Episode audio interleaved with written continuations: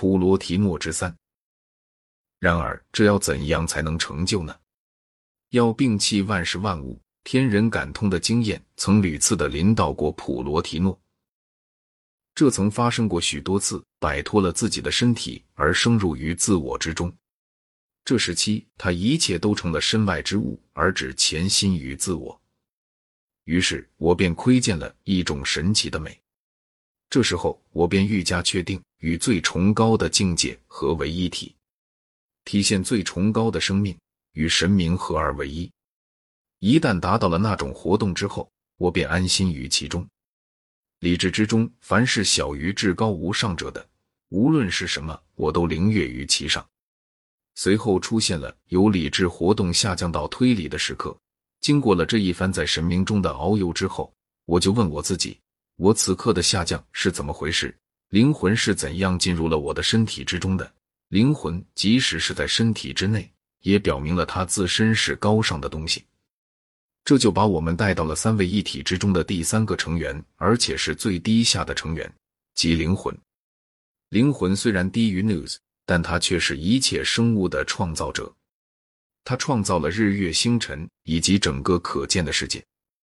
它是神之的产物。它是双重的，有一种专对 News 的内在的灵魂。另有一种对外界的灵魂，后一种灵魂是和一种向下的运动联系在一起的，在这种向下的运动里，灵魂便产生了它的影像，那便是自然以及感觉世界。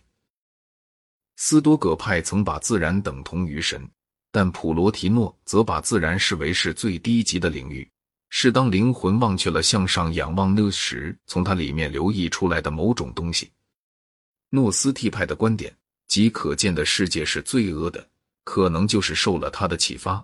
但是普罗提诺本人并没有采取这种观点。可见的世界是美丽的，并且是有福的精灵的住所。它的美好仅次于理智世界。在论述诺斯替派见解及宇宙及其创造者是罪恶的的争论性文章里，他承认诺斯替派的学说有些部分，例如对物质的憎恨。是可以推源于柏拉图的，但他认为，凡是其他那些并非来自于柏拉图的部分，都不是真的。他对诺斯替主义的反驳有两种：一方面，他说灵魂创造物质世界的时候，乃是由于对神明的记忆所使然，而并不是因为他堕落了的缘故。他认为感觉世界是美好的，正如一个可感世界所可能的那样。他强烈的感到，被感官所知觉的事物乃是美丽的。凡是真正知觉到了理智世界的和谐的人，只要是有一点音乐感的话，谁能不感到可感的声音之中的和谐呢？哪一位几何学家或算学家能不欣赏我们在可见的事物中所观察到的对称、对应与秩序的原则呢？想一想绘画的情形吧。凡是以肉体的感官看见了绘画艺术的作品的人，绝不是以唯一的一种方式在看见这件东西的。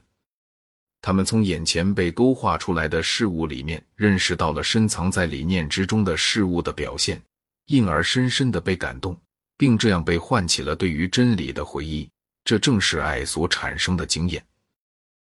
如果卓越的再现于一个面容上的美的形象。能把心灵催向那另外的一个境遇里去，那么凡是看见了这些在感觉世界中处处都在洋溢着的可爱形象的人，这种巨大的秩序竟然就连遥远的星辰也都在体现着的这种形式，当然就不会有一个人是如此之冥顽不灵，如此之无动于衷，竟至于能不被这一切带入到回想之境的。竟至于在想到从那种伟大之中所发出来的如此伟大的这一切时，而能不被敬畏之情所充满了的。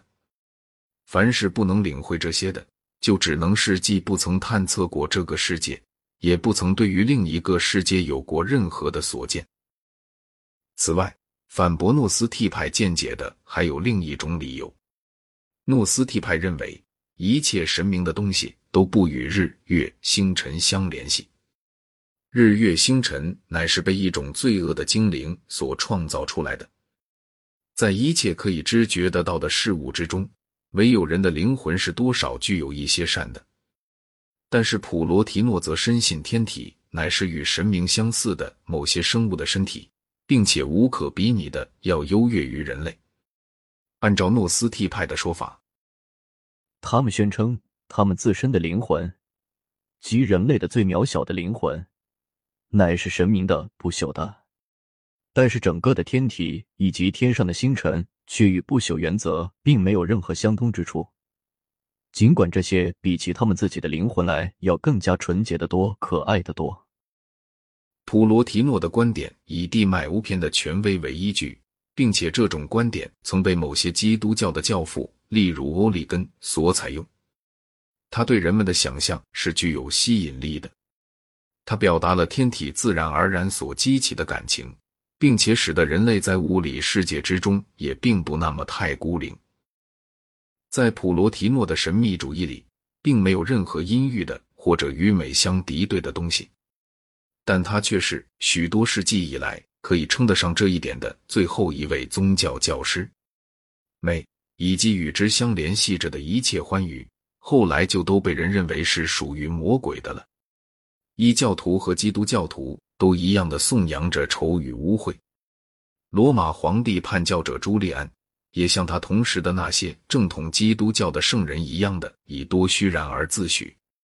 这一切在普罗提诺里面是丝毫都找不到的。